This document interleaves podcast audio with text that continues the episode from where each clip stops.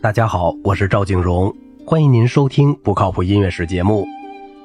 莫里斯·拉威尔在他的前两首钢琴作品《古风小步舞曲》和为死去的公主而作的帕凡舞曲，以及他的最后一部钢琴作品在库普兰的墓前中，就已经隐约的看到他同德彪西分道扬镳了。虽然拉威尔也采取了某些印象主义的技巧，但更吸引他的是清晰的旋律轮廓、明确的节奏、坚实的结构。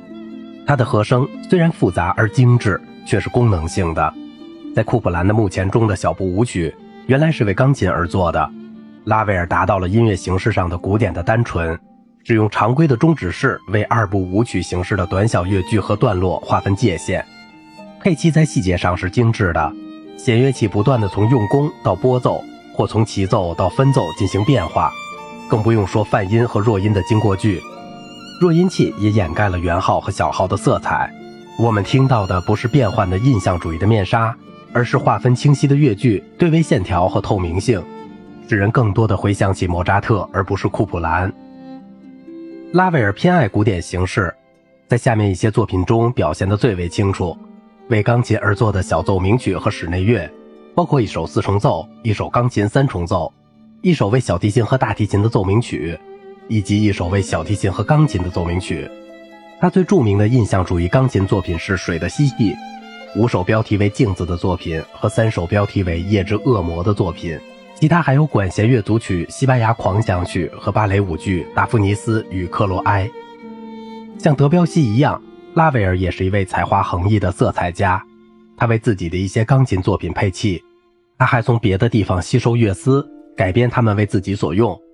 就像他改编的印象主义作品那样有把握。他在舞蹈诗圆舞曲中使用了维也纳圆舞曲的节奏。在左手协奏曲中加入了爵士乐的成分，在狂想曲、喜歌剧《西班牙时刻》和使人难以忘怀的《博莱洛》中都有西班牙的乐会，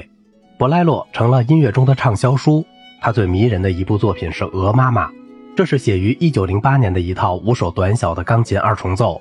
在儿童音乐方面堪与穆索尔斯基的《育儿史之歌》和德彪西的《儿童园地》媲美。抒情幻想曲《孩子与魔术》。虽然在技巧和目的上都不相同，但同样有洞察力和同情心。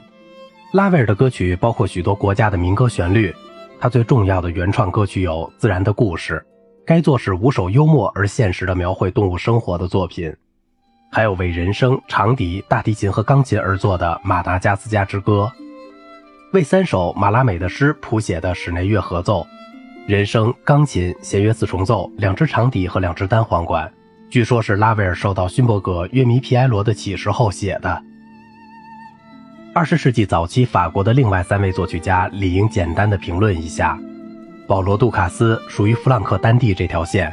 他最著名的作品是《魔法师的弟子》这一首交响诗。他后来在沃尔特·迪士尼的栩栩如生的幻想曲中实现了视觉形象的转化。他的歌剧《阿丽兰与蓝胡子》。曾企图把瓦格纳和丹蒂的交响戏剧同德彪西的音乐中所暗示的某些特点结合起来。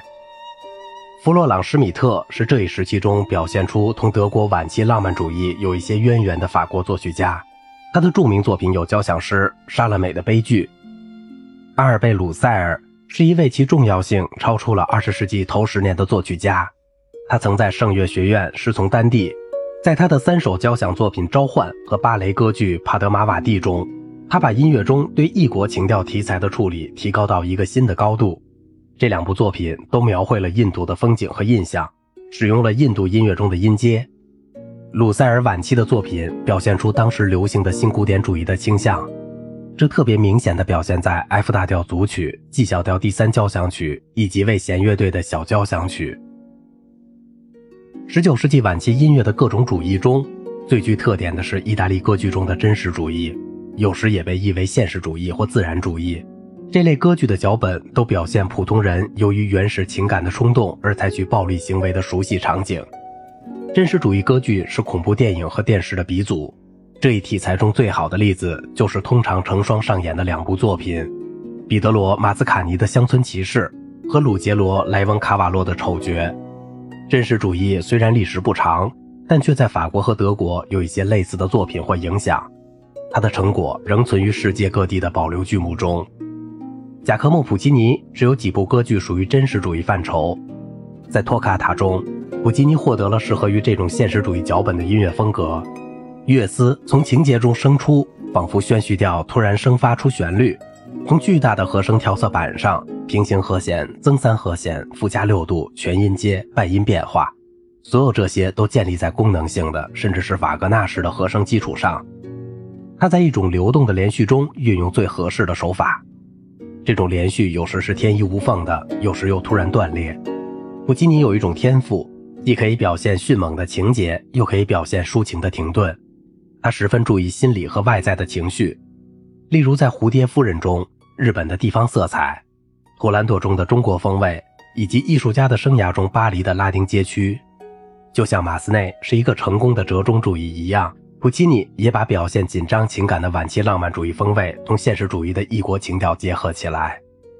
好了，今天的节目就到这里了。如果您喜欢我的节目，请您点赞、收藏并转发我的专辑。我是赵景荣，感谢您的耐心陪伴。